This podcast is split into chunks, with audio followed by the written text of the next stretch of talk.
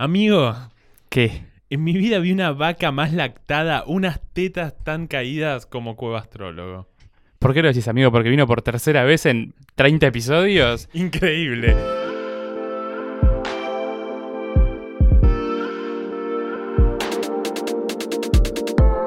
Hola bebés, yo soy Fabri Andreucci. Y yo soy Kevin Systrom. Uy, bien, ya empezamos, volvimos, volvimos. Eh, no, no sé quién es. No, no sabes quién es, amigo. Contame. Es el cofundador de Instagram y es capricorniano como yo. 30 de diciembre nació. Te iba a decir que no tiene sentido, pero está bien, lo respeto, lo Pero respeto. ahora vas a ver por dónde lo traje, amigo. Porque vamos a ir derecho. Bueno, si querés te pregunto, amigo. El episodio del Gorchu, el último que salió hace ya como un año. Eh, uno de mis favoritos. Sí, adhiero. Mariela, ¿te gustó? ¿Cómo estás, Mariela?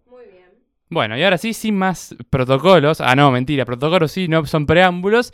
Vamos a presentar por tercera vez en un absurdo y corto periodo de tiempo a nuestro amigo Orangel. ¡Y dale vos! Hola, Cuevita. Hola, buenas noches. Bien, Falcioni, ¿no? ¿Cómo estás, Cuevitas? Bien, por suerte muy bien. Todavía no me contagié hasta ahora. No como Orangel, que nos contaste que se murió. Sí, se murió a principio de año, si no me equivoco fue en febrero o marzo. No, y no sé- Pero mayor ya el señor. Sí, tenemos un episodio que chupala Orangel. Maldito podcast tiene otro muerto en su Yo haber. recuerdo que el primer episodio de Con Cuevas yo me cambié el nombre al de, al de Orangel, que era algo de Tirigal, no me acuerdo. el Tiriga, nombre. te iba a decir así. La segunda me lo cambié del Brujito Maya porque siempre lo presenta Faba los de astrología, pero casualmente porque siempre es uno y uno y le va tocando a él. Y esta, no, esta tercera vez me lo cambié por el eh, cofundador de Instagram, que como dije es capricorniano como yo. Porque antes de entrar a esa disciplina con tanto dolor a ano y, y palo santo que les gusta a ustedes, quería hablar un poquito con vos, Cueva, sobre cómo estás manejando eh, Cueva Astrólogo, básicamente. El Instagram. Hablábamos con Faba el otro día cuando estábamos pensando en el episodio que notamos un cierto cambio en tu manera de comunicar, Cueva Astrólogo. Como que decíamos, che, ahora está como muy shitpostero en los posts, tipo mucho meme, un montón, pero con en las stories un montón de tipo contestaciones a preguntas de la gente de astrología tipo dura. Sí, de hecho, las, las destacadas de Cuevas te explica cada signo, te habla mucho de. No sé si hablas bastante de mitología también. Hay como explicaciones mucho más serias que ya lo hemos dicho antes. Sos un astrólogo que rompe los huevos con los shitposting y es donde más te cabe. Y por el otro lado también sos un astrólogo recontra serio que hace laburos muy piolas. Pero ahora tu perfil es un shitposting hermoso. Claro, la idea es tratar de descontracturar un poco de lo que ya se viene viendo en todas las páginas de astrología. Que vos entrás y ves eso, luna en casa tal, significa que tenés que renovar las energías de tu hogar. Y evitar recaer siempre en las mismas tradiciones de buscar que la astrología sea una especie de, de espiritualidad, de mística con olor a culo y palo santo. Pero la idea sería esa, de buscar, ya también contestando tu pregunta, de buscar una manera en que la gente se enganche a la página y que no vaya solamente por la astrología. Ya vaya por el humor y que si de paso le gusta la astrología ya se queda, es fija que se queda. Eh, ya me ha pasado, por ejemplo, me di cuenta que mi prima me seguía en la página y me dice, yo le paso tus memes a, a mis amigas y se cagan de risa y después cuando llego al laburo veo que hay compañeros que no les gusta la astrología que también se están pasando los memes tuyos. Y la idea es esa, tratar de llegar a la gente que no le interesa la astrología, tratar de llegar a gente que... O sea, buscar una manera de cautivar a la gente con la astrología sin recurrir a los mismos conceptos de, lavar piedritas de cuarzo, de prenderle palos santos, cosas muy...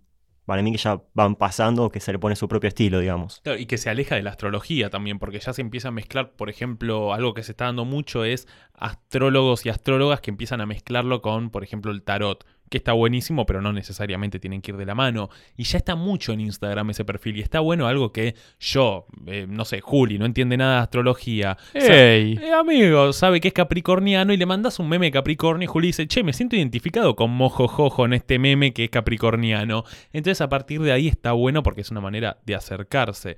Y si no lo siguen, la verdad nosotros no tenemos que promocionarlo a él, él nos tiene que promocionar a nosotros, se llama Cueva Astrólogo, con B larga, síganlo, ya saben quién es, es la tercera vez que viene. Creo que la mitad de nuestros oyentes vienen por vos, o un tercio. Sí, sí, la otra vez decíamos que increíble. Nos mencionaste en una story berreta, pumba, 30 followers. Así, de repente. Fue No, no, increíble. es tremendo lo que mueve el chabón en Stories y a eso queríamos hablar Porque vos cuando comunicás o cuando mencionás o cuando decís algo, siempre tenés mucha repercusión, pero de algo que queríamos hablar es de todo el tema de Instagram, que te le pusiste un poco de culo, con razón, por toda esta historia del shadow baneo, shadow banning que existe en Instagram. ¿Qué onda? Podés putear abiertamente. Te juro que pensé que me ibas a hablar de los hamsters. Eh, todo lo que es. eh, para aprender a manejar una red social, básicamente se estudia Community Manager. Su- Supongo que hoy en día todo el mundo debe saber cómo se sube un post, qué requisitos tiene que tener un post, los colores, todo. Instagram y tanto Facebook eh, tienen como un cierto inteligencia artificial que te maneja qué cosas subís.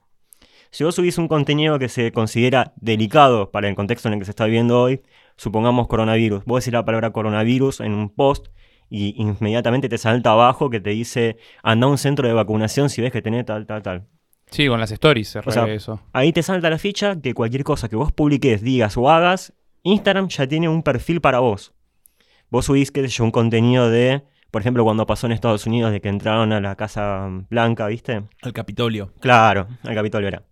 Y ya los memes que había de eso eran muy pocos, o por lo menos yo veía muy pocos, porque Instagram directamente te lo bañaba y decía que llegaba a mucha menor gente de la que tenía que llegar. Claro. Eh, siempre se maneja con porcentajes. Vos nunca vas a llegar a la totalidad de tus seguidores. Vos tenés 130.000, ponele que como mucho te lo van a ver las historias menos de la mitad, eh, ponele que sea un 10%, los posts pueden ser un 5 a un 10%, los vivos a veces llegan al 1% con toda la furia. Claro. Y lo que te hace el shadow banning es eso, de que vos subís un contenido deli- delicado y hace que no, no tenga repercusión. Entonces vos tenés dos maneras de destrabar el shadow banning. Eh, la que yo suelo utilizar es dejar de subir contenido durante tres días. Que eso es lo que tarda la inteligencia artificial en resetear tu perfil. Ok. No sé si se maneja así, a mí me funciona así. Veo gente que se lo pasé y le funcionó. Y, o sea, se reconoce de esta manera el shadow banning porque vos subís contenido y ves que, ¿qué pasa? En la historia me lo vieron mil personas. Claro. Y ponele que acostumbras a que te las vean 20.000 o, no sé, 12. Y A ver, o sea, hablanos por ahí con los números reales. Vos tenés ahora 136 mil followers. más o Hoy menos. llegué a 135. 135. Y bueno, vos subiste una story, eh, digámosle, limpia, sin esta, esta, so- estas sombrías cosas Mm. que hace Instagram. ¿Cuánta gente te la ve? Una buena story. Ponele cuando sube información, no tiene repercusión, tienen 45.000. Y cuando te comiste este shadow banning, No pasa los 10. uff, Qué cornudos. Tremendo. Te Y- mata. ¿Y por qué fue? ¿Qué, qué contenido había subido? La verdad no sé, porque Instagram es muy sencillo. Por ejemplo, el otro día subí de los hamsters. eh, esa es la otra manera de llegar al público. Sin o sea- apoyar el shadow banning, ¿viste? Claro. Una forma de que tu público tenga tanto apoyo en vos que repercute fácil. Mm. Por ejemplo, un caso que fue conocido fue el de Colombia. Vieron que hubo un post muy conocido. ¿Qué está pasando en Colombia? Sí. Sí. Bueno, eso directamente Instagram lo banea. Pero ¿qué pasa? Hubo tanta difusión sobre ese tema y tanta gente que se metió en el tema que lo empezó a compartir. Legalmente, o sea, vos no te llegaría nunca a ese post si no buscas.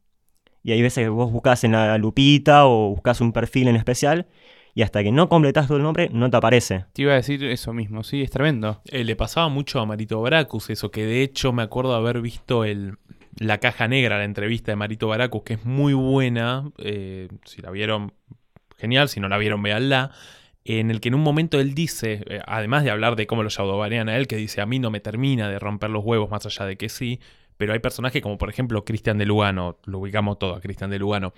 Decía, es un tipo con adicciones, con una vida jodida, que es pobre, que vive en un barrio jodido, eh, tiene muchas adicciones y muchos problemas encima y YouTube ya le bajó cinco cuentas. Dice, ¿por qué le baja cinco cuentas? Si es un chabón que no incita nada, que no hace nada más que tal vez a veces hablar de sus adicciones o de sus problemas y no le podés bajar cinco cuentas porque no es el contenido que vos querés. YouTube se maneja muy parecido a Instagram, por ejemplo. Me hiciste pensar, hace poco vi en la tele, eh, no sé si se acuerdan, hubo un motín en Semana Santa en una cárcel en Sierra Chica donde se comieron a un guardia en una empanada. Sí. Bueno, uno de los tipos que estaba en el motín ahora es youtuber y sube recetas de empanadas. No. Ponele, yo me pongo a pensar y digo, este tipo lo hace desde la inocencia y desde la cosa de que la gente no caiga en, en la cárcel, pero YouTube no, no sabe el trasfondo del tipo, entonces no le debe ya bañar los videos. Claro. Y en un tiro me parece bastante más turbio que este tipo haga empanadas con el antecedente que tiene a que Cristian de Lugano Gavios o que Cuevas comparta cosas de hamsters. Complicado. Por ejemplo, lo que vos viste de Marito Baracus, hubo Sí. una frase que para mí es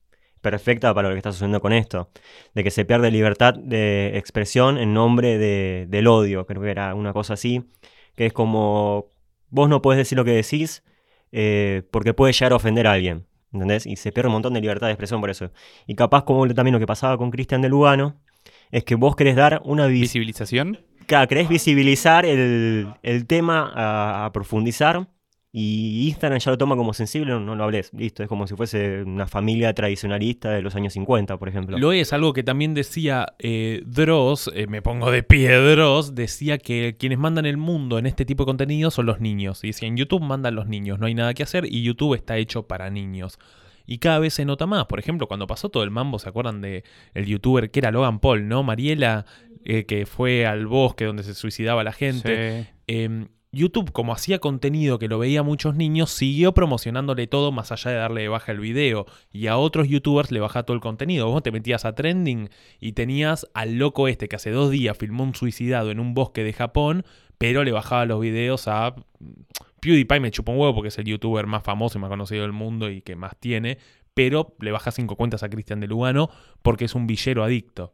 Entonces, bueno, evidentemente eh, ha- hay que replantearse qué están haciendo las plataformas con esto. Pero es un episodio de astrología. Es mentira, es un episodio con cuevitas, con quien ya hemos dicho se puede hablar de todo. Algo que yo quería preguntar, que es puro cholulaje. De la última vez que te dimos la cuenta creció muchísimo a lo que está hoy.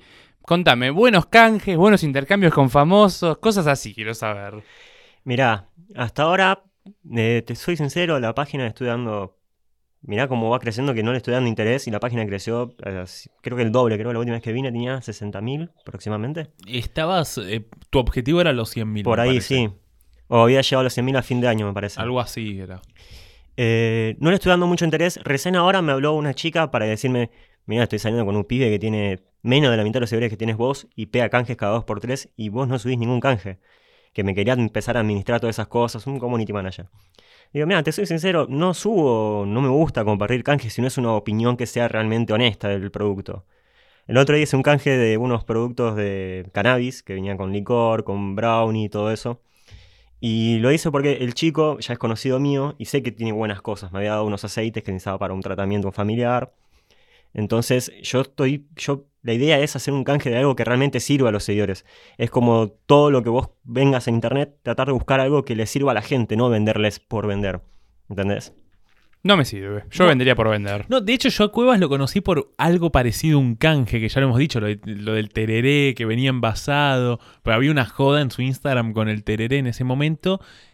Y no sé, tu- tus seguidores, mm, yo era community manager de una página, veo 10.000 comentarios, hagan algo con Cueva Astrólogo. Y yo como, bueno, rey, hacemos algo, le digo. Y ahí empezó como una conversación, pero, pero tal cual, como el chabón re relajado, tipo, che, si querés te mandamos algo. Nosotros diciendo, Ahí creo que tenías 30.000, algo así, diciendo, este nos va a pedir algo. Sí, mándenmelo, yo lo subo, re relajado. Así que estoy del lado también de quien te pide ese tipo de contenidos y re relajado. Amigo, no dijimos que estamos tomando. Estamos tomando birra porque Coastrolo es un birrero por excelencia. Es un birrero que hace birra en la casa, ¿eso sigue? Eh, está como en un parate, hubo un problema en casa y estuvimos en- suspendiendo el proyecto por ahora, pero dentro de poquito vamos a empezar a retomar. Muy bien. La A tenemos que retomar. Justo que. Muy bueno. Justo ahora que le preguntaste a Coastrólogo más de su vida personal, yo quería hablar un poquito de tu vida personal. No te voy a hacer preguntas de la Policía Federal, pero con Fab habíamos visto que estabas laburando. ¿A quién votaste? No, mentira. ¿Qué pasó? Que está, habíamos visto stories de que estabas laburando en Mercado Libre, en qué, bueno, y queríamos hablar un poco de eso, de ese mito que hay de que no labures en Mercado Libre, te renegran, son unos hijos de puta, y gente que dice, che, laburar en Mercado Libre es lo mejor que me pasó en la vida, y bueno, qué mejor que preguntarle a alguien que creemos, si no vendía humo con las stories, laburó en algo afín. Claro, y de hecho el otro día se viralizó mucho en Twitter como una especie de hilo donde decía, no laburo en Mercado Libre porque pagan muy bien, pero tenés que trabajar mucho, pero te explotan. Y una cosa medio rara de, che, si me van a explotar yo quiero que me paguen bien. Y bueno, hubo mucho debate interesante. Usted, hombre, ha laburado en Mercado Libre. ¿Qué tiene para decir? Cuando me dijiste pregunta personal pensé que me ibas a decir algo de los barcos, no sé por qué. Uh, Eh, ¿En qué barco vine? Sí, trabajé en Mercado Libre y me da la casualidad que uno de los que están ahí, de poner que son puestos de gerente, algo eso, era seguidor mío de la página y también pegué buena onda ahí adentro. Y Ajá. adentro también me conocían, o sea, tuyé. Lo que es el laburo de Mercado Libre, si vos te pones a comparar lo que es eh, la actualidad argentina, el sueldo es, debe ser de los top. O sea, de ganás de 90 mil pesos para arriba. Fácil. Te dan transporte, te dan comida. Eh, bueno, eh, estás en blanco, cosa que hoy conseguir un trabajo en blanco en Argentina, siendo sincero, es difícil. Eh, yo soy de zona sur, el laburo no lo tenía muy lejos, eh, la central está en La Matanza, me, encargaba de lo que era logística. Ponele que vos tenés eh, un predio que sean 200 metros a lo largo y a lo ancho, tenés tres pisos, todos de chapa, tenés estanterías, y el laburo que hacía yo se llama picker, vas con un carrito, seis canastos, y te dan un teléfono con un escáner de QR. Y te preguntaban, en el teléfono te decía, bueno, hoy tenés que juntar, eh, el jefe venía y te decía, hoy tenemos que hacer 20.000 productos, poner, ¿no? Que es un vuelto para ello. Entonces vos con el teléfono y te dice, tenés que ir al piso 1, al pasillo tal, a la ubicación tal, a levantar un consolador, por ejemplo. Que vos te sorprenderías de la cantidad de consoladores que compra la gente y de cosas raras que compra Ah, la te gente. dice qué producto estabas levantando. ¿Qué producto? No te dice qué persona No, se no, lo pero lleva. qué producto. Pero el producto sí. Y ahí Julián cosa- Lindenberg. Se llaman liendres y no me avergüenzan. Eh, y era eso, era, llegás yo era el turno mañana, salía de mi casa a las 5, llegaba a las 6, te dan desayuno, tenés toda una barra así con cereales, fruta, eh, café, todo bien completito, ¿viste? Eh, y nada, te hacían caminar con un carrito y vas poniendo cosas hasta que terminas eso y vas de vuelta y así, todo durante 6 horas laborales netas, como mucho, porque la verdad que ahí adentro no, no es que te corren, te pegan con un látigo y te maltratan Claro, para ese que... tweet decía como que te corrían y tenías No. que productividad y mucha gente que laburó dijo, che, eso es un poco exagerado, pero bueno. No, o sea, te, te dicen, vos corre, vos, si podés hacer rápido, hacer rápido, pero no es que te maltratan y te dicen, si no, si no juntás 20.000 productos, este, este mes no cobras. Claro. Te digo, ahí adentro el ambiente que hay de, de la gente es maravilloso, tipo, muy pocas veces estuve en un ambiente laboral con tan buena onda, con gente que te apoya, que te ayuda. Tuve momentos personales muy, eh, ¿cómo se puede decir?, delicados. Y me decían, ¿querés tomarte un día? Tomate un día, andá a tomar agua, descansar, no, no hace falta que vayas a correr. Tipo, la gente que hay adentro es muy humana, no es que te dicen, si no haces esto, te echamos. O sea, el quilombo que tuvo este pibe, que fue, supongo que vemos el mismo tweet, el mismo hilo, es con la consultora que te contrata. Hoy en Argentina es prácticamente estás todo por consultora. Lo que te hacen es eh, una especie de fraude para esquivar las leyes laborales de hoy. Que si vos haces eh, el contrato máximo de eventual o temporario, son seis meses. Vos pasás los seis meses y te tienen que contratar o te tienen que echar. Puedes renovarlo una vez cada, año, cada dos años y con un máximo de tres, cada tres años. O sea, en tres años puedes trabajar dos veces, ¿entendés? Eh, y ahí tuvo el problema ese con la consultora, de que no le quisieron renovar o no le quisieron efectivizar. Que, te soy sincero, no, no es necesario efectivizar gente ahí adentro con la cantidad de volumen que manejaban, porque estos días, los últimos días que estuve yo, eh, no vendían ni siquiera un cuarto que cuando empecé. Y cuando empecé era plena fiestas, hot sale y todo eso. Y tenían gente que no le, no le servía adentro. Tipo, estábamos haciendo bulto y es comprensible en cierto punto. Porque es toda una bajada que les dicen, no pueden trabajar acá. Sí, sí, sí, es comprensible y también habrá muchos puntos de vista. Es criticable, es cuestionable aquellas empresas que te contratan por seis meses y sí, la gracia es que todo el tiempo van renovando para no tener que efectivizar a nadie, el famoso periodo de prueba. Pero también si lo ponemos en perspectiva, pasa mucho en el país con las pasantías, que es un delirio, y también pasa en el rubro gastronómico, que son tres meses, te contratan por tres meses, no te pagan ni la mitad de lo que acabaste de mencionar con Mercado Libre, te explotan el quíntuple, ahí están cerca del látigo que decías que no hay Mercado Libre. Y es decir, es algo muy frecuente, muy común y en el que probablemente habrá que prestar más atención, porque nunca es en blanco, de hecho. ¿Hay cosas cuestionables en la postura de Mercado Libre? Sí, pero se maneja siempre dentro de los márgenes de la legalidad, que no sucede con otros rubros. Bueno, ya que estábamos hablando de trabajo, ahora sí hablando del trabajo por ahí que más te mueve la aguja, eh, vimos que le metiste mucho este- estos meses. Bueno, por estos meses estás más en, en stand-by, pero antes a la lectura de cartas que te pide la gente. Eh, ¿Qué onda eso? Eso cuando arrancaste a venir con nosotros, no tenías tan a pleno, ¿o no? No, fue un laburo que me agarró pandemia. Tipo, mi viejo trabajaba con colegios y era, llevaba, distribuía los bufetes de colegios y era la única fuente de ingreso que teníamos, ¿viste? Y yo digo, bueno, tengo una página, veo que hay gente que está ofreciendo mm, los conocimientos que tengo yo, pero le están pagando por eso, servicio de lectura de carta. Digo, conozco un montón, podría llegar a tirarme para probar, no cobrar, digo que cobro 50 lucas una lectura de carta, hay astrólogos con mucha formación y trayectoria que están cerca de esa cifra, pero yo cuando arranqué Digo, era algo simbólico el pago, como diciendo, con esto por lo menos como un día, ¿viste? Cobraba 200, 300 pesos al principio. Sí. Y era una lectura, no, nada. No me acuerdo, de hecho, cobrabas 150 pesos. Las primeras era que yo vi. Era nada. nada, nada. Y Yo, de hecho, en ese momento eh, había estado con una astróloga que lo estaba cobrando 1500, creo. Y vos, 150. Y te mandabas un laburazo, boludo. Sí, hasta el día de hoy hay gente, o sea, al principio eran 20 páginas y analizaba, eh, o sea, con todo lo que sabía eran 20 páginas y ponía aspectos, ponía los planetas personales, ponía, bueno, poniéndole el toque mío que era el humor y tratar de ayudar a bajar la información lo mejor posible con la gente.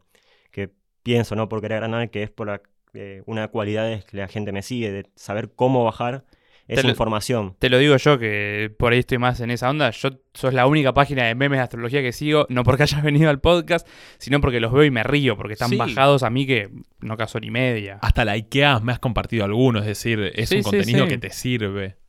Obvio. Y bueno, la idea era eso, cuando arrancó la pandemia yo empecé a trabajar con eso, no cobraba, ya te digo, no cobraba nada, era todo simbólico como para poder comer. Y a la larga veo que los trabajos le metía más, eh, más esmero, estaba todo el día, y han venido astrólogos a decirme, eh, no podés cobrar esto, Claro. va a venir el sindicato Moyano Astrológico y te va a prender fuego.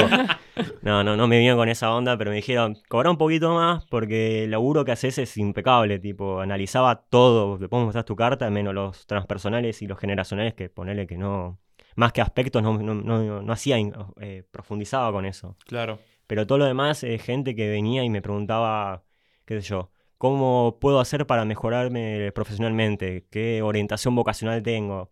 Eh, en el amor, ¿qué me podés contar? Y todas cosas así, ¿viste? Y yo iba y, y analizaba todo en un PDF de, ahora son 60 páginas, o sea, fíjate cómo pasé de 20 a 60. Y mucha gente la agarra y se la lleva con un cuadrito, con los imprimen, eh, se la llevan a las parejas, lo usan mucho de regalo, ¿viste? Como también para descubrirse uno mismo, lo usan para regalar. No, no, 60 páginas es un delirio. Es Ya- un apunte de facultad, o sea. No, no, de hecho, ya tienen más páginas que muchos libros de astrología. Solamente tu investigación. Es muy piola, lo decimos en serio. De hecho, yo me acuerdo que fue uno de los que te dijo, como, Cuevas, no podés cobrar esto. Eh, y vos decías, como algo que me sirva a mí, que sea un precio amiguero. Eh, lo repito, no podés cobrar eso de todos modos. Pero, pero si se quieren hacer una carta, ya saben a quién hablarle.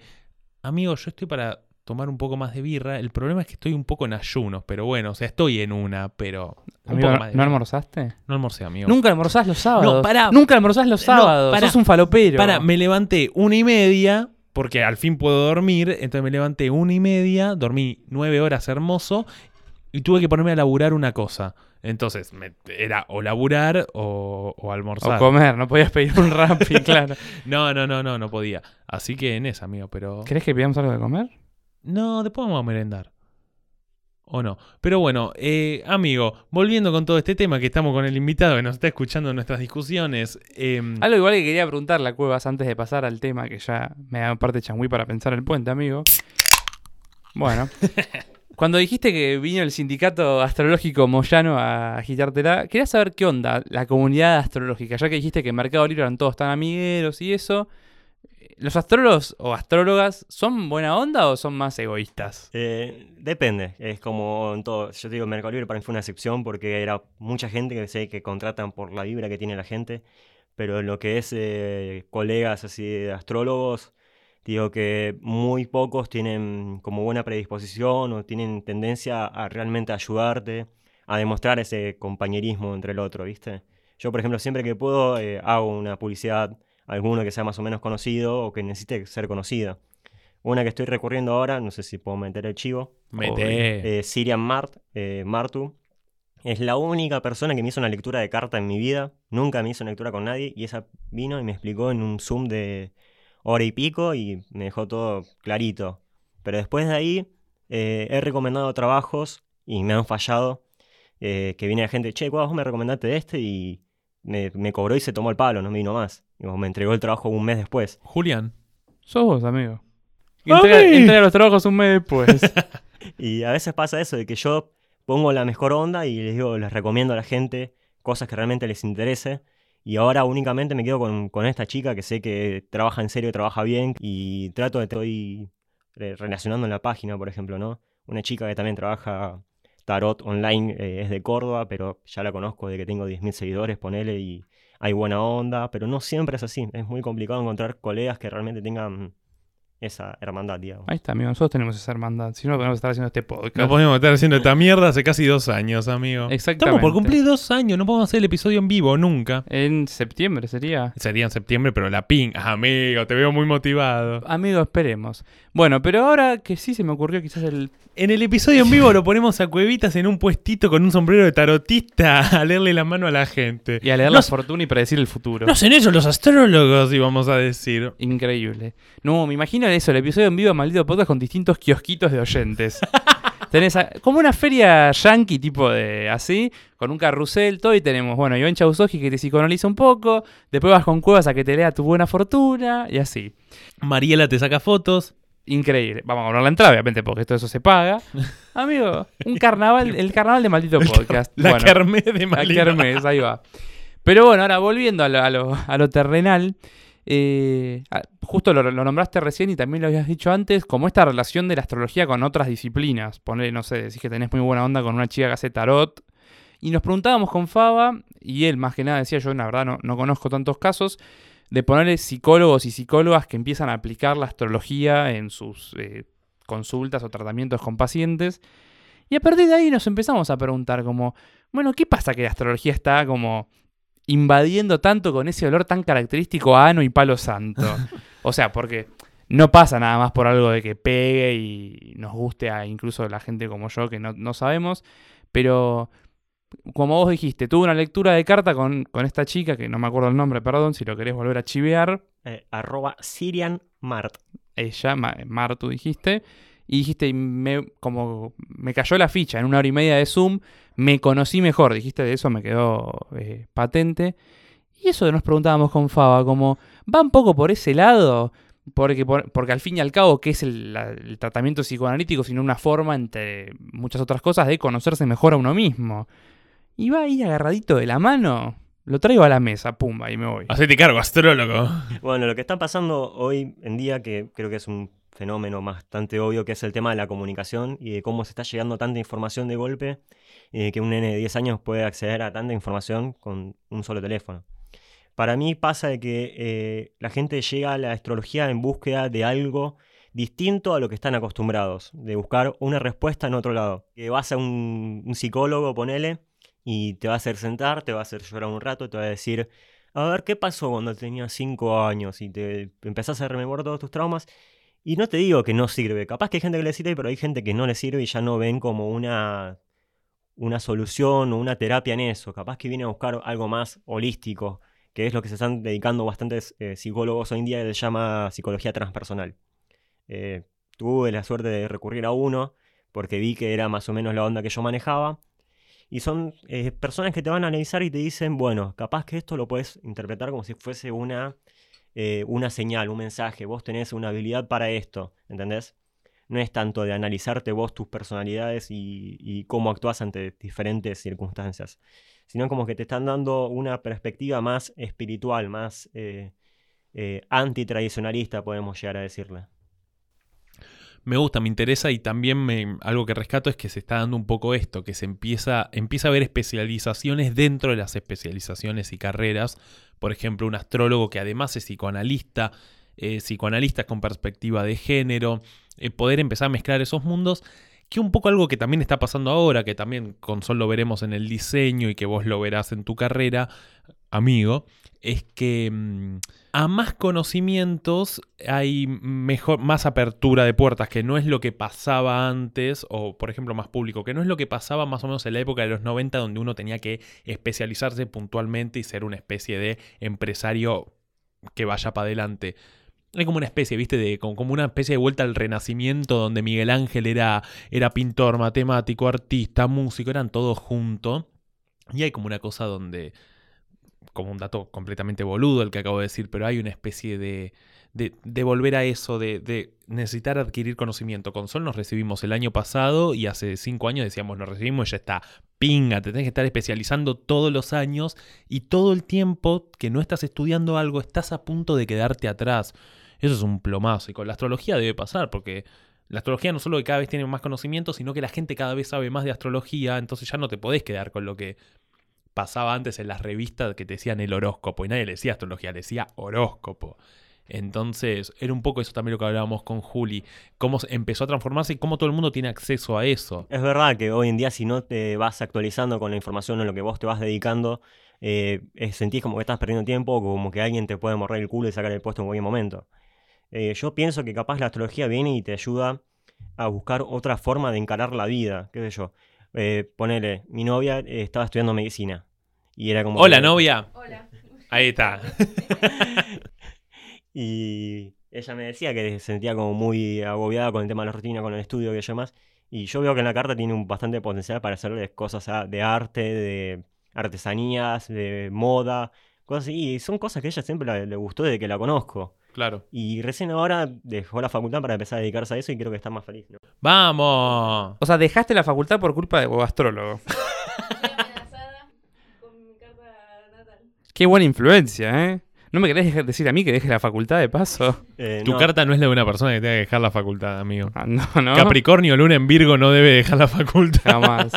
Bueno, algo que no creo que no va a pasar en este episodio, ¿no? Es como más una, una respuesta a consultas, porque no hicimos una pregunta a la gente en relación a sus dudas astrológicas, ni en el primer episodio que jugamos, como también en el stream un poco, a, a encasillar personajes en distintas, distintas cosas astrológicas. Pero justo nos metimos en eso, Julián. Capricornio, ascendente en Géminis, Luna en Virgo. ¿Tiene que dejar de estudiar? Mira, yo siento que la necesidad de la luna en Virgo necesita algo. O sea, ya sabemos que la luna es la necesidad y al estar en un signo de tierra necesitan algo que sea rutinario que les dé seguridad. Pero no te preocupes mucho porque Virgo es un signo mutable y yo pienso que de todas las crisis que va a haber siempre se va a saber adaptar. Y ser un signo de tierra sabe concretar y sabe llegar. Bueno, ella tiene luna en Virgo. Ella es novia. Eh, sí, y ascendente Géminis, tiene que estudiar todo el tiempo este muchacho. Jeje. Nunca labura. ¡Pare la mano! Ayer ¡Pruebe laburando! Tuvimos un, her- un hermoso delirio místico con Faba. Después de ver ese video del diputado Alfredo Olmedo con la campera amarilla, el de Salta, que dice: ¡Paren la mano! ¡Prueben laburando! laburando. Bueno, y le dije a Faba que esa frase nos sintetiza a los dos perfectamente. Paren la mano aplica a él y Hola. prueben laburando aplica a mí. es increíble. Increíble. Eh, claro, Sagitario Capricornio, una muy linda amistad. Pero, ya saliendo de nosotros, pues nos encanta hablar de nosotros, eso es algo que relacionamos con la astrología. Eh, ¿Por qué habrá pegado tanto? ¿Por qué es tan interesante? ¿Por qué se puede decir que estamos en un momento de oro astrológico donde la gente ya le ha dejado de decir Capricornio? Y, por ejemplo, yo soy capricorniano. Ah, entonces voy a leer qué me dice el horóscopo de Capricornio. Y empezó a haber una profundización. Hoy todo el mundo sabe lo que es una luna, un ascendente y el sol. Hace 10 años nadie sabía lo que era eso. Por lo menos me acuerdo de que eh, le preguntabas a alguien y no sabían. Y hoy a cada rato estás con alguien preguntándote a qué hora naciste. Cosas muy interesantes y donde hay un acceso. Entonces con Juli empezamos a preguntarnos de dónde puede venir esto, de dónde saldrá. También hemos notado en consecuencia de que esta es probablemente la... No, probablemente no lo es, es la generación más atea en la historia y se supone que va a seguir siéndolo, más atea, más agnóstica por lo menos no ligada a ninguna religión. Y es donde dijimos, ¿qué rol tiene la astrología? No puede ser ca- casual que todo el mundo empiece a alejarse de las religiones y empiece a encontrar a su vez cierto refugio en cuestiones más espirituales, en este caso astrológicos. Y ahí dudamos y llegamos a una conclusión muy rápida, muy bizarra de eh, anotar mientras sacábamos a mear al perro de Julián, anotar un episodio y tomar un café, el un té. Dijimos, ¿qué será? Y algo, una conclusión rápida que te consultaremos, ¿qué opinas? Es que tal vez las religiones son muy universales, son muy absolutas y responden a ciertos periodos históricos. ¿Fue necesaria la religión? Sí, el terror divino y la figura de una especie de mandatario divino, porque no hay otra cosa. Un dios o, un, o un agente religioso no es otra cosa más que un mandatario en términos divinos. Eh, Dios es un rey y se ve como rey, se le da pleitesía. Hay, una cosa muy de ese estilo. En cambio, la astrología, algo que encontramos es que en un mundo tan personal había diferencias universales y hoy en un mundo tan universal, de un acceso tan grande a absolutamente todo y de tanta saturación informática, al contrario, necesitamos conectarnos con lo personal. Y la astrología te conecta con lo personal. La astrología, tras una rosca, no lo estoy reduciendo, lo estoy diciendo rápido, tras una rosca que es una foto del cielo en el momento exacto en el que naciste, te dice, quién sos, qué necesitas, qué aspiraciones tenés, a qué lugar tenés que apuntar y qué cosas no te gustan. Entonces dijimos, ¿será la astrología, obviamente mal dicho y un poco chicaneando, la nueva religión? Te la revoleo así como Julián te revoleó lo otro. Vamos a arrancar también, si queremos engancharte con la pregunta que vos me habías dicho sobre los psicólogos y las terapias. Eh, había un psicólogo, psiquiatra muy conocido, se llama Carl Jung, eh, alguna vez lo habrán escuchado hablar, o sonar el nombre, que eh, hizo un trabajo profundizando sobre el simbolismo y el efecto que tiene en el ser humano, que ya el ser humano tiene una necesidad de creer en algo. Ya si partimos desde ahí, la astrología pasaría a ser una especie de religión. Punto. No, mentira. Chau, eso fue Lo que todo. tiene la astrología es que te ayuda a buscar el sentido de tu alma. Si volvemos a esa visión más olor a palo santo y culo. Eh, Ano, eh, ano. Yo digo ano, porque el olor a ano y el olor a culo son muy distintos, ¿eh? Hablamos el otro día de eso, ¿eh? El olor a ano es muy distinto al olor a culo. El olor a culo es olor a caca. Claro. El olor a ano es olor- un poco olor a chivo. Olor a ano transpirado. Bueno, perdón. Perdón. Listo. sí. Maldito podcast. Lo debatimos, ¿eh? Literal, lo debatimos, sí, sí. Eh, bueno, olor a lo largo de la historia el hombre siempre tuvo una necesidad de creer en algo, algo que lo dote de alma, algo que le dé un símbolo. Vos podés representarte, no sé, eh, como te puedes representar con Cristo Rey, como también puedes representarte con la bandera de Boca. Algo que simbolice una unión en una tribu, que les dé el alma, que les dé esa sensación de calidez, de tener un propósito. Eh, yo pienso que la astrología tiene como un propósito descubrirse uno mismo, pero al mismo tiempo descubrir qué necesita el alma y qué necesita el universo al mismo tiempo. Es una cuestión media falopa, si podemos llegar a decirlo así. Este podcast es muy falopa, así que sí. Vamos bien. Entonces, lo que es la carta natal no es una carta natal que vos naciste, uh, me tocó esta. Es una carta natal que ya estaba elegida, que ya sabíamos que vos ibas a nacer con esta carta. En- vos en la carta vos podés ver qué te pasó en tus vidas anteriores para aprender, aprender a trabajarlo ahora. Por ejemplo, una carta tiene Marte retrógrado, Saturno retrógrado, que tiene malos aspectos entre sí, que está Luna opuesto a Sol, por ejemplo, ¿no? Ya habla de una persona que en su vida anterior no tuvo la capacidad o no tuvo la oportunidad de demostrar sus, eh, sus deseos de ser independiente, de luchar. Y hoy en día puedes, puedes ver una carta así y ya sabes a qué va a enfocar esa alma y a qué puede llegar a apuntar y qué puede llegar a aportarle a la sociedad. No es solamente algo interno que se queda a la persona, que se descubre y es feliz, sino que es algo que puede ayudar y puede ser en cierto punto una perspectiva altruista, digamos. Pero de todos modos ya se empieza a hablar de vidas pasadas, por ejemplo, entonces empieza a incluir aspectos de, un origen tal vez más religioso, por lo menos más de la creencia.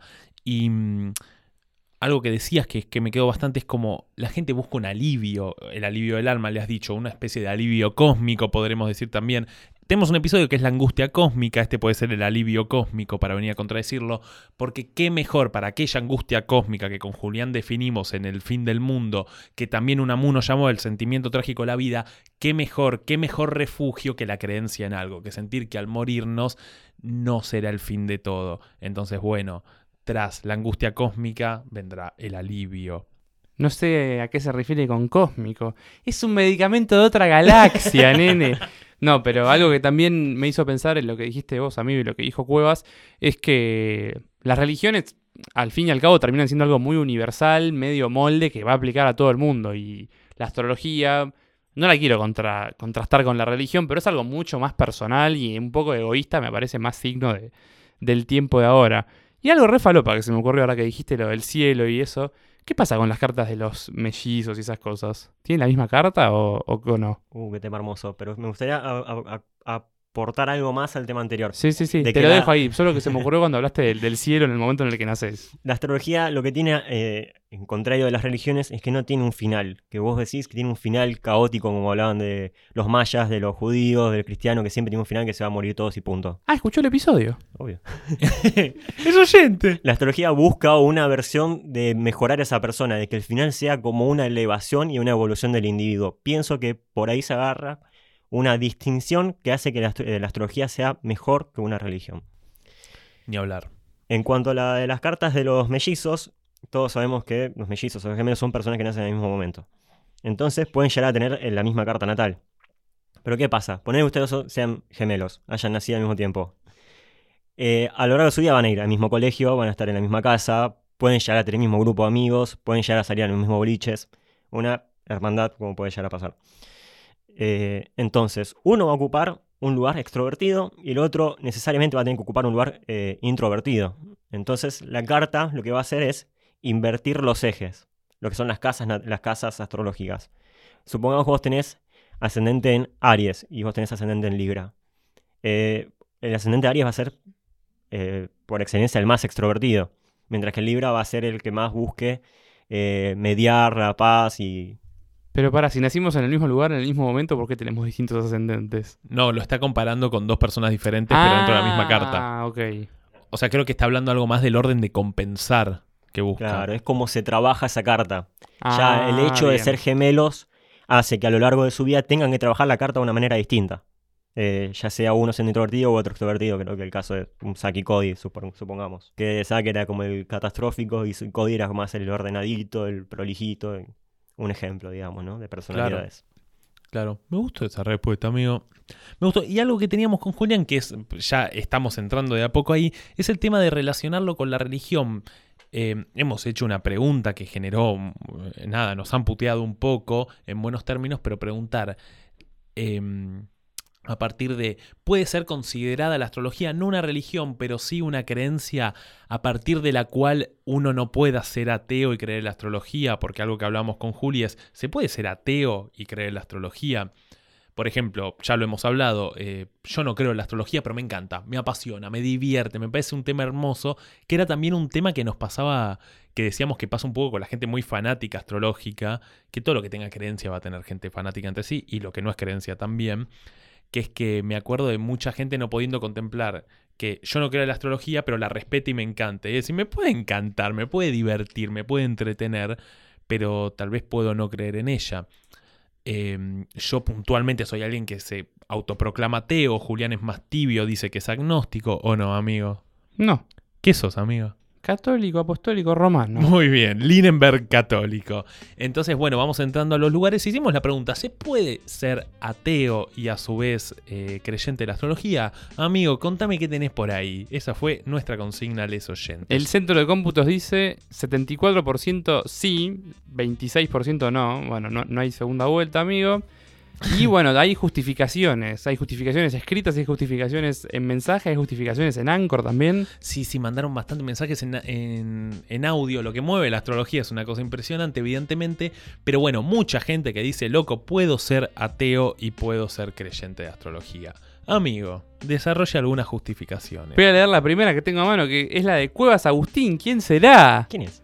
Dice, depende de la idea de Dios. Uno puede ser su propio Dios. Esa la vamos a retomar al final porque para colmo me pareció la mejor. O sea que el invitado fue el que mejor contestó.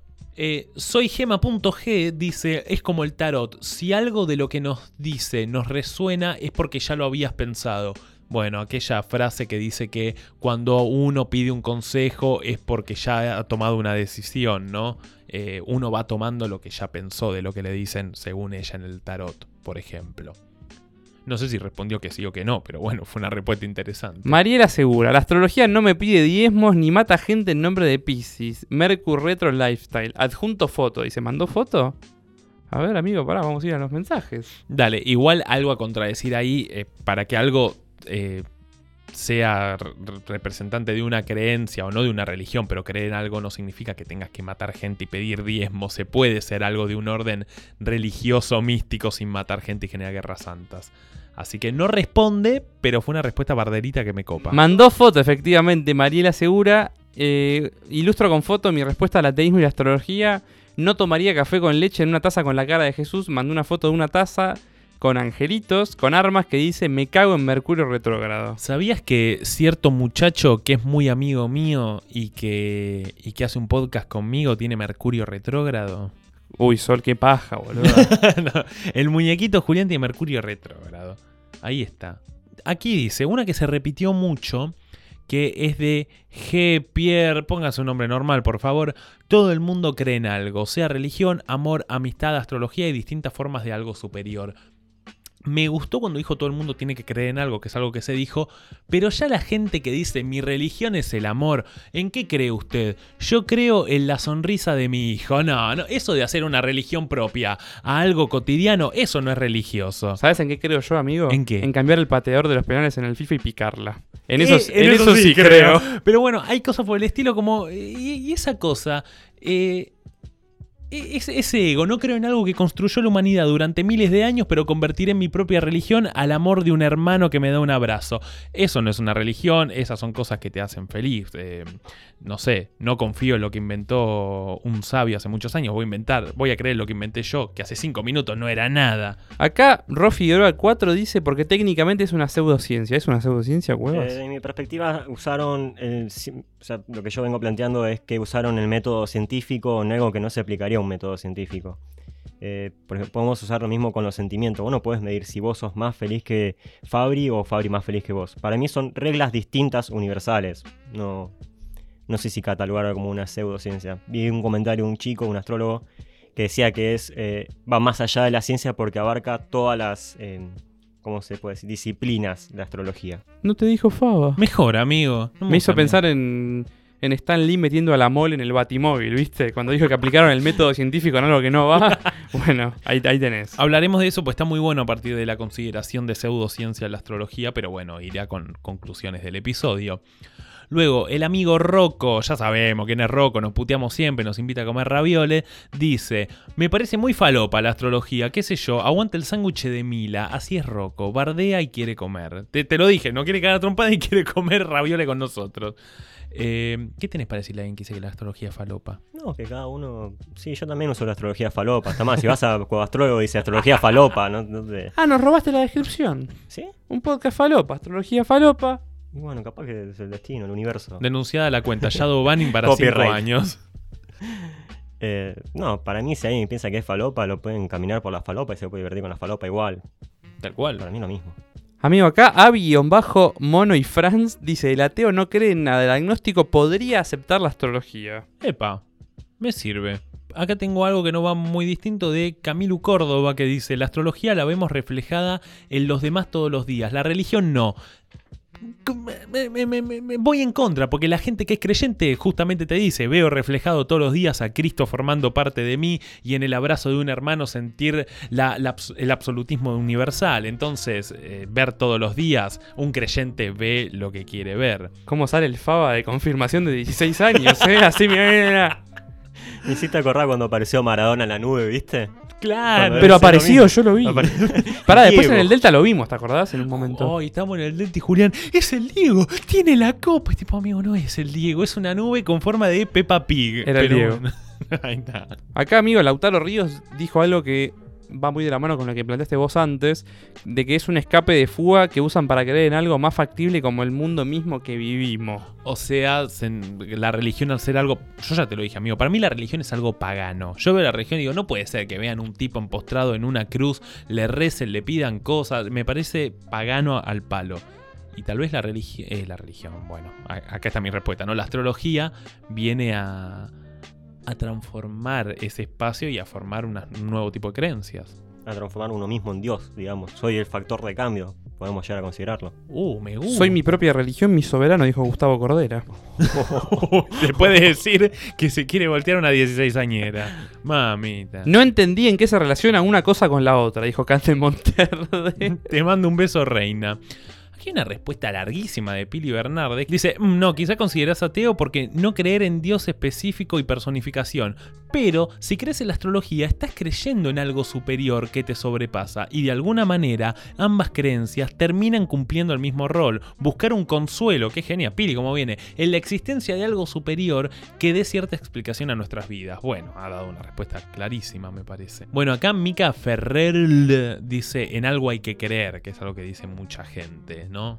¿Podemos pasar al audio- a los audios de Anchor? Yo quiero pasar a los audios de Anchor. Han No- mandado. ¿No hay audio de Titi? No hay audio de Titi de Anchor. Mm, Ya vamos a hablar con Titi. Ya vamos a hablar con Titi, pero hay cuatro audios de Anchor.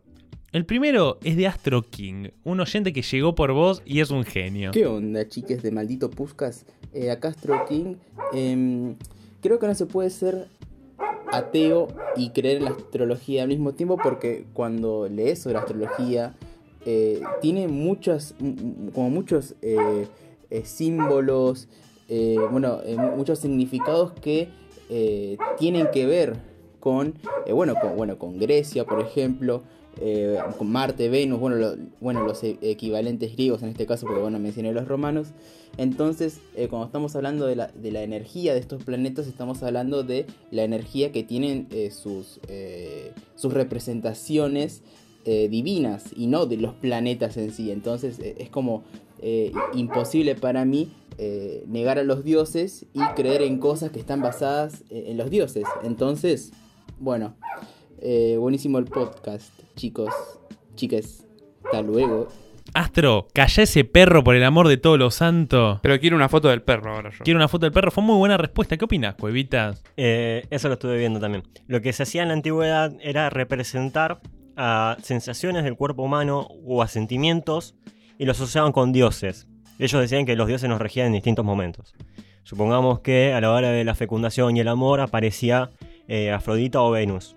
Después a la hora de guerra eh, puede llegar a aparecer Ares o Marte, como también eh, los dioses de la guerra, como también puede llegar a aparecer Phobos, el dios del miedo, y hacer que las tropas retrocedan.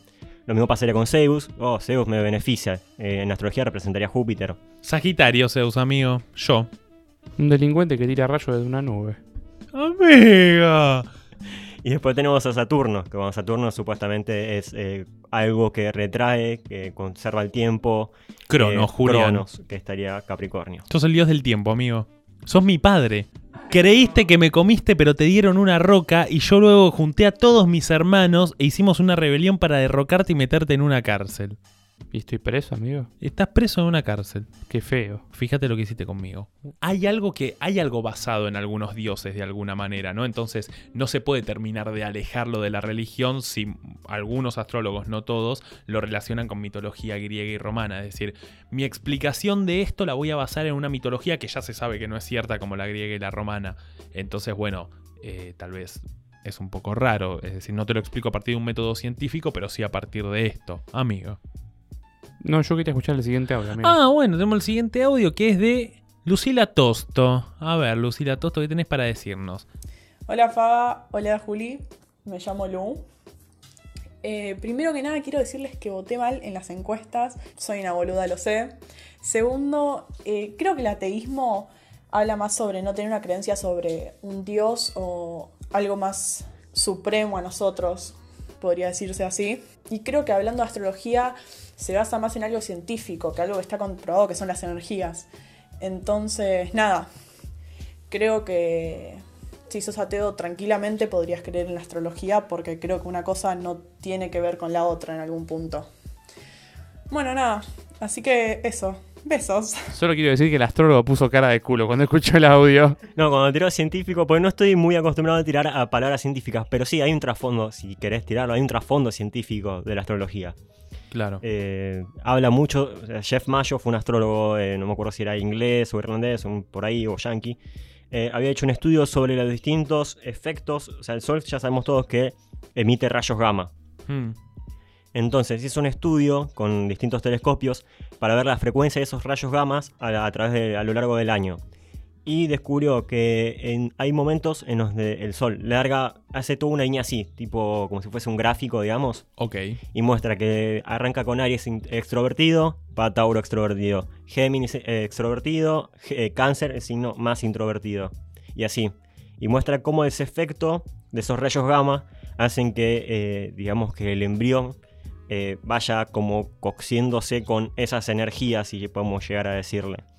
Y es algo también que se comprueba con la luna, los ciclos lunares, de que, por ejemplo, para la siembra, que es algo científico, muestran que nunca siembran en luna nueva, siempre siembran en lunas em, crecientes, Claro. o los pájaros están más alterados cuando pasa un eclipse, o cosas así que, se, que son claros. Yo no creo que la astrología tenga base científica, sino que toma elementos científicos y los apropia de manera correcta. Por ejemplo, la carta siempre es simétrica, tiene cuestiones matemáticas, cuestiones astronómicas. Eh, es cierto que eh, va muy por ese lado. Bueno, esto que nos explicaste ahora empieza a aplicar un poco de física en sus explicaciones, pero probablemente al final de cuentas siempre termine aplicando un poco de creencia. Como, bueno, mira, todos estos procesos científicos existen. Y por esto pasa esto. Bueno, Rey, pero termina de explicármelo porque tal vez ya hay algo más de creencia, que está muy bien de todos modos, porque ya lo han dicho, en algo hay que creer probablemente. Y por lo menos se están esforzando por explicarlo científicamente, algo que la religión nunca hizo. Iba a decir exactamente lo mismo. Ah. Iba a decir a la religión que pare la mano y pruebe utilizando el método científico un poquito. Exactamente, amigo. Tenemos un tercer audio de Malena Suárez R. La astrología es, es un lenguaje, simplemente. Es, es un sistema simbólico que, organiza lo, que ya percibimos, lo que, lo que ya existe. eh, y se la puede utilizar como una herramienta terapéutica para conocernos mejor y para leer y organizar la percepción que tenemos de nosotros mismos y de nuestra historia personal. Además, eh, como que plantea, digamos, una noción de equilibrio y de integralidad que hace que sea como creer en el universo. Simplemente la astrología dice que todo forma parte de un sistema interdependiente, no hay una entidad superior como Dios. Eh, todo depende de todo y nada, y carga con premisas de teorías de las cuales ya estamos empapados, como el psicoanálisis, por ejemplo. Es muy útil y es más divertida. Bueno, hola Malena, te voy a decir lo que nos decían las maestras del colegio. Dormimos juntos, que no saludás. ¿Cómo estás? Me gustó mucho esta respuesta, Cuevitas. Sí, esto más o menos lo podemos enganchar con el tema anterior. Sí. Eh, ella dijo que es todo un sistema. Y es verdad, eh, si vamos a las cosas que no se pueden comprobar, eh, como ciertas partes de la astrología, la matemática o la ciencia no pueden comprobar el origen del universo, ni a dónde termina, ni dónde se expande, ni si se contrae. Eh, la astrología quiere abarcar como que todo el universo es un tejido, un entramado que está todo como calculado, medido, para que uno se aprenda a conocer y sepa aportarle algo a la sociedad, a la humanidad o al universo, podemos llegar a decirle. Para mí es, arranca desde la misma pregunta. Es, eh, depende de la percepción de Dios que tenga cada uno, es agnóstico o ateo o, creyente. Me gusta. Y, y tal cual, y cuando dijo que es un lenguaje, me gusta cuando se habla de la astrología como un lenguaje también, porque es algo que hay que aprender a leer y a comunicar. Amigo, igual, ya que estaban hablando del planeta y del sol y, y de la luna, si yo nazco, te pregunto a vos, amigo, primero, y después al que sabe, si yo nazco en otro sistema solar, ¿ese sol es el mismo sol? ¿Los planetas tienen otras energías? Es decir, ¿aplica otra carta natal o aplica la carta natal de la Vía Láctea? Yo creía que otra, ¿o no? Claro, otra. Me interesa mucho. No sé, es una pregunta pelotuda. Y mira, pienso que la astrología... Vamos, vamos Mira. que la conteste. Disfruta el producto. Eh, la astrología se basa, eh, o sea, tiene el centro de la carta eh, de la ciencia al hombre. O sea, vos ves la carta natal y ves eh, a la Tierra. Pero en realidad tenés que en- entender todo el entramado de energías que hay por atrás para saber cómo sería el efecto de esas energías en vos y no en la Tierra. Eh, yo hace uno o dos años había planteado sobre las teorías de los polos opuestos. Que si vos ves una constelación desde el hemisferio sur, la vas a ver a la inversa de cómo se ve en el hemisferio norte. Y el Sol en realidad no está en la constelación de. En este momento Géminis. Estaría en otra constelación porque ya se movió todo de manera sideral. Ok. Al mismo tiempo que nosotros no estamos en la constelación de Géminis, estamos eh, viendo a la constelación de Sagitario.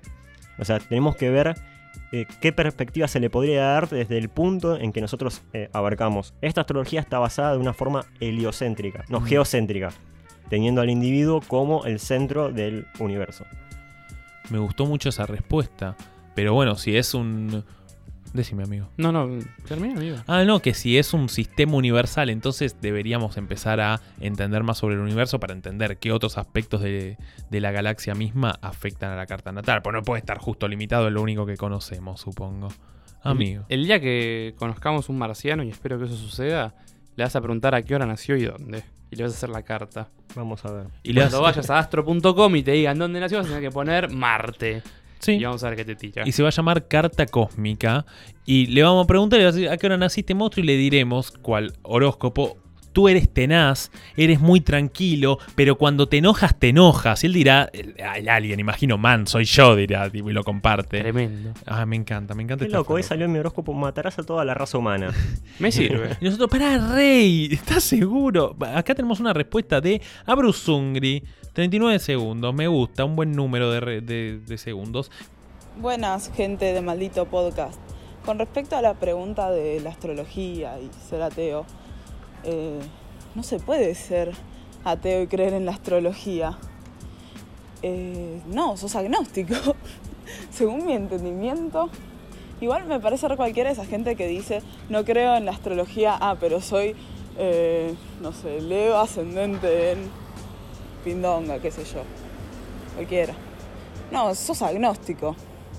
Y listo. O sea, como yo, que creo cualquier cosa que me dé esperanza de vida, menos en el cristianismo. Me gusta Bruce Ugly cómo termina. Creer en algo que, que me haga sentir mejor, dijo que me reconforte. Sí, me gusta cómo termina. De hecho, hay un momento que dice, me parece cualquiera la gente que dice, no creo en, pero soy, ese soy yo. Como no creo, pero por la duda le leo la carta a la gente para hinchar los huevos. Eh, me pareció copado. El astrólogo. Eh, no sé qué más se puede llegar a decir sobre el tema. Bueno, ¿cuánto va a estar el Eh, dólar? A ver. Eh, 200. Uh, Yo quería, amigo, ya que ahora hemos cerrado la parte de, de las respuestas de oyentes, si el que llegó hasta acá está esperando todavía un poco de, de, de coastrólogo mostrando sus facultades. Así que quiero que me cuentes un poquito, ¿en qué momento está el país? ¿Cómo están las energías? ¿En qué estamos? ¿Hacia dónde vamos? Puso cara de... Uh, ¿De qué barco venimos? ¿A qué barco vamos? Quiero saber un poco. A ver, la gente también quiere saber. Esto va a salir el jueves La Jueves desgracia. 17 Ya pronostica de futuro. junio. ¿Qué va a pasar? Ahí está, sí, literal acabas de pronosticar el futuro. ¿En qué vamos a estar? Mirá, eh, para saber esto tenemos que analizar la carta natal de Argentina. Argentina tiene Sol en Cáncer, 9 de julio de 1816. Muy si no me bien. equivoco, Historia argentina aprobada. Entonces, y la luna la tiene en Capricornio. El ascendente lo tiene en Libra. El ascendente va a ser cómo se va a mover la sociedad. Al estar en Libra siempre va a haber una dualidad entre, las, eh, entre el pueblo. Siempre va a haber o blanco la o negro. Más o menos, sí. Y por lo que estuve viendo, eh, va a haber una revolución eh, lunar a fines de octubre, principios de octubre, cuando el sol de cáncer de, Argentina se cuadre al, sol de, tránsito en Libra. Esto pasa dos veces al año. El primero es en abril, eh, que en abril, en abril, que hubo como un pico alto de casos, que fue un momento bastante eh, delicado, digamos, de la situación de Argentina. El segundo va a ser en octubre, que es cuando el Sol va a llegar a, Libra y se va a cuadrar. Y yo creo que el momento culmine donde mayormente hay problemas para Argentina es eh, fines de diciembre, aproximando el 21. Mi cumpleaños. y justo, amigo, cuando pasó todo el 2001, ¿qué fue? Diciembre. Diciembre. Y diciembre siempre tiene, viste, gustito a caldo en este país. Es tremendo. Siempre, siempre se está por picar todo. O sea, amigo, lo peor no ha pasado. ¿Algo más que quieras saber? No, le quiero, te quiero preguntar a vos, amigo. ¿Se puede ser ateo y creyente de la astrología? Sí, amigo. Una cosa no, no quita la otra. Yo creo que no, amigo. Cuevitas, ¿se puede ser ateo y creyente de la astrología? Bueno, lo que yo tengo como perspectiva más personal, no apoyándolo como astrólogo, capaz que sí, sobre la percepción que tiene cada uno sobre un dios. Vos usás la astrología con un fin de tratar de ayudar a los demás. Uno no creo que nazca queriendo ser mala persona, aunque puede llegar a serlo. Pero la astrología tiene como una finalidad de eh, buscar una evolución de ese individuo y que, supongamos, en sus futuras vidas eh, sea alguien mejor o tenga más beneficios, digamos, algo meritocrático. supongo. La astrología es meritocracia. Eh, La astrología es macrista. más o menos. Entonces, eh, para mí, eh, depende de la percepción de Dios que tenga cada uno. Si vos crees que vos sos tu propio Dios y querés ser un factor de cambio para la sociedad, es decir, yo quiero aportar algo, quiero ayudar, quiero ser alguien reconocido por, no sé, inventar la cura del coronavirus, ponele, ¿no? Eh, pienso que va, la astrología agarra ese camino y no tanto por la religión de estar cinco días rezándole a, a Dios, a Alá, a Buda, meditando. Eh, para mí va algo más de acción a, a la evolución del individuo. Me gusta. Igual pusiste a rezar a Buda y los budistas te estarían colgando sí. si así que son una religión. Pero bueno, hay otros que dicen que sí lo es, así que bueno, es un debate eterno. Em, algo que estaba pensando. Algo que es una pseudociencia no es una ciencia. Entonces, el colocarlo en pseudociencia significa tratamos de, a partir de conocimientos científicos previos a este, justificarlo. Pero esto no es aplicado al método, método científico. Por eso yo creo que sí. A la vez, algo que hablamos antes, y es una conclusión bizarra que llegó rápido, es en el Anticristo, Nietzsche dice que los dioses romanos y nórdicos eh, griegos y nórdicos no romanos, son muchísimo más humanos que el dios católico, que es un hombre perfecto, todopoderoso, adaptado por los romanos para que esté siempre limpio, siempre vestido y siempre hermoso. Y dice, Cristo no es humano, es algo superior, es un rey. Sin embargo, de hecho, rey de los judíos lo coronan cuando lo matan. Sin embargo, eh, la astrología tal vez viene a jugar el rol que sucedía antes, que nuestras creencias sean más humanas, que nuestras creencias sean más terrenales y por ende más justificables. Y el más humano de los dioses, Diego Armando Maradona. Me encantó El cierre. el cierre. Amigo, Tenía otra cosa más para cerrar, ya que Cuevas Decime. habló sobre cómo va a estar el país, como más a- un poco más a largo plazo, dijiste. Hablaste de los meses. Igual en Argentina puedes esperar cualquier cosa, te digo. Totalmente. Bueno, justamente por eso, acá este, este día vi esta noticia que decía. Moni Vidente predijo una invasión de demonios y ovnis este domingo en Argentina. Este domingo, ¿eh? mañana. Sí, sí, este domingo. Así que sí, ojalá salga el episodio porque, bueno, Moni Vidente, que es una astróloga cubana radicada en México, dijo que este domingo nos invaden los demonios y los ovnis acá en Argentina. Es evidente, me parece que había acertado algo hace un tiempo, no sé cuántas predicciones habrá tirado, pero me acuerdo que mi viejo me llegó con esa noticia y me dice, ¿vos sabés algo? No, la verdad que no sé nada que me está hablando. No, no, porque esta tipa hace un tiempo tiró una predicción, no me acuerdo de qué había sido, que le había pegado. Que ganaba Scioli por amplia diferencia. Recién, leyendo un poco la nota, hablaba también de que iba a haber un atentado contra los máximos mandatarios del mundo, o sea, contra el ruso o el estadounidense. Así que, bueno, habrá que ver qué pasa con el mundo, si sale este episodio, amigo. No faltarán las risas, amigo. Totalmente, nunca, nunca faltan. Cuevita, ¿qué tan mal la pasaste? Eh, bastante, por favor, no me invite más. Pero viste que hoy tuviste que hablar, Ayuda. hoy tuviste que hablar, tuviste que decir, bueno, vos, como tenés luna en esto, vas a hacer esto. Hoy tuviste que, que defenderte. Fue más, puse la 10. más peleagudo esto. Amigo, está sonando la música de fondo que termina este episodio y nos está echando Mariela. Con Cueva siempre grabamos 2 mil millones de horas. Igual esta vez estoy contento porque llegamos a una hora 11. La primera vez hicimos una hora 40. Mariela casi se muere. Ha sido muy lindo, siempre es lindo verte, Cuevitas. Amigo, siempre feo verte. Mariela, muy bien. Siempre es regular verte. Siempre es regular verte. Valentina, siempre es bueno verte. eh, porque nos vimos una vez y fue bueno. Amigo. Nos subimos a un avión, amigo. Antes de subirnos un avión, síganos en Spotify, síganos en Instagram, síganos en Anchor, sigan a Cueva Astrólogo. Dennos cafecitos, denle cafecito a Cobastrólogo. Denos café, que él los cobra 50 pesos, no, 25 pesos, nosotros los cobramos 100, 100. pesos. somos- Obviamente. Somos, tres personas, mono. Eh, amigo, Nos vemos la próxima. nos subimos un avión, si no nos invaden los demonios. Nos subimos a, un a una. a- ¿A dónde nos subimos, Al amigo? Nos subimos a un ovni. O al barco. Nos subimos a un barco a desembarcar y formar una nueva civilización de blancos. Bueno, bueno. Esto fue Maldito Podcast. Nos vemos. Maldito podcast.